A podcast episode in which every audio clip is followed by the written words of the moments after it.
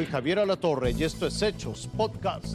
Buscan el arma con la que un sujeto mató a su esposa en un restaurante de la Ciudad de México. Dicen que su guardaespaldas se la llevó. Habitantes del Salto Jalisco hablan del impacto sufrido por la batalla entre policías y criminales que dejó 13 muertos. La sociedad de Estados Unidos profundiza sus divisiones luego de que la Suprema Corte derogó el derecho al aborto. Unos celebran, otros se lamentan y protestan. La noche del jueves, un restaurante de la Colonia del Valle en la alcaldía Benito Juárez fue el epicentro de la tragedia. La cantante Irma Lidia fue asesinada presuntamente por su esposo al interior del lujoso establecimiento. Cerca de las 20-30 horas se alertó a la policía capitalina sobre disparos en el negocio ubicado en la calle Torres Adalid, esquina Magdalena. De inmediato los cuerpos de emergencia y elementos policíacos se trasladaron al sitio. Lamentablemente la mujer falleció en el lugar a causa de tres impactos de bala. Por su parte, el secretario de Seguridad Ciudadana, Omar García Harfush, confirmó a través de su cuenta de Twitter la detención de dos personas. Se trata del abogado Jesús Hernández Alcocer, señalado por las autoridades como la persona que presuntamente realizó las detonaciones, y su chofer, Benjamín Hernández Mendoza. Ambos quedaron a disposición de la Fiscalía General de Justicia de la Ciudad de México, que inició una indagatoria por los hechos. De acuerdo con las primeras versiones, el suceso inició con una discusión que terminó en disparos.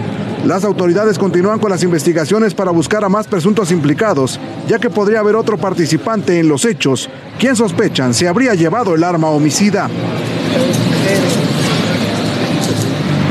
Este sábado vence el término para que el Ministerio Público determine si lo pondrá o no a disposición de un juez. De ser así, ingresaría a un reclusorio. Son las calles de la colonia San Lorenzo en el municipio del Salto, que la noche del miércoles se convirtieron en la escena de un enfrentamiento a balazos.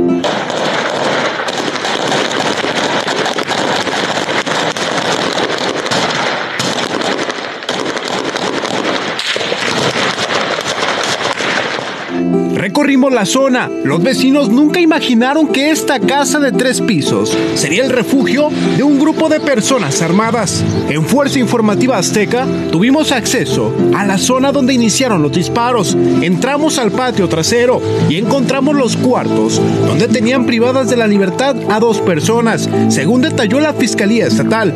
Además, seguimos los rastros de los disparos. Hemos logrado ingresar a la parte trasera de esta finca donde se resguardaban los sujetos fuertemente armados. Alcanzamos a apreciar las marcas que dejaron las balas en esta pared de la parte trasera. También las balas perforaron los cristales, están totalmente rotos y en la parte superior nos encontramos con este tinaco perforado por las balas de grueso calibre.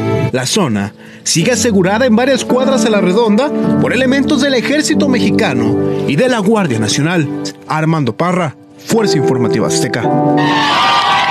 Estos manifestantes en contra del aborto ya esperaban que la Corte Suprema lo anularía esta mañana.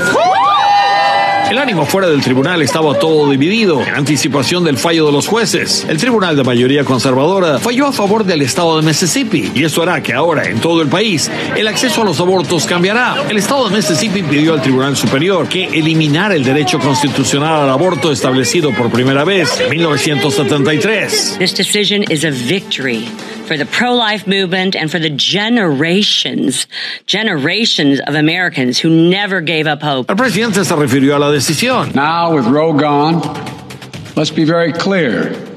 The health and life of women in this nation are now at risk. Según el Instituto Guttmacher, que apoya el derecho al aborto, estos 26 estados lo prohibirán una vez que la ley ha dejado de protegerlo como derecho constitucional. En estos otros siete estados hay leyes que de ahora en adelante continuarán protegiendo los derechos de las mujeres al aborto y ese número crecerá, pero los reglamentos en cada estado no serán los mismos y variarán considerablemente. Abortion is the killing of a human being. Abortion is the killing of a human being. Javier, es de anticipar que muchas mujeres que viven en estados en donde los abortos estarán prohibidos buscarán tener estos procedimientos médicos en los estados en que estará permitido. Y eso nos hace hablar de la vecindad con México, porque muchas mujeres también podrían buscar tener ese procedimiento médico en nuestro país. Y eso también es importante porque el día de hoy muchas de las empresas más importantes de Estados Unidos enviaron circulares entre sus empleadas para informarles que están dispuestas a pagar por el procedimiento médico de un aborto cuando estas empleadas lo necesiten y en el lugar en el que lo necesiten. Hasta aquí las noticias, lo invitamos a seguir pendiente de los hechos.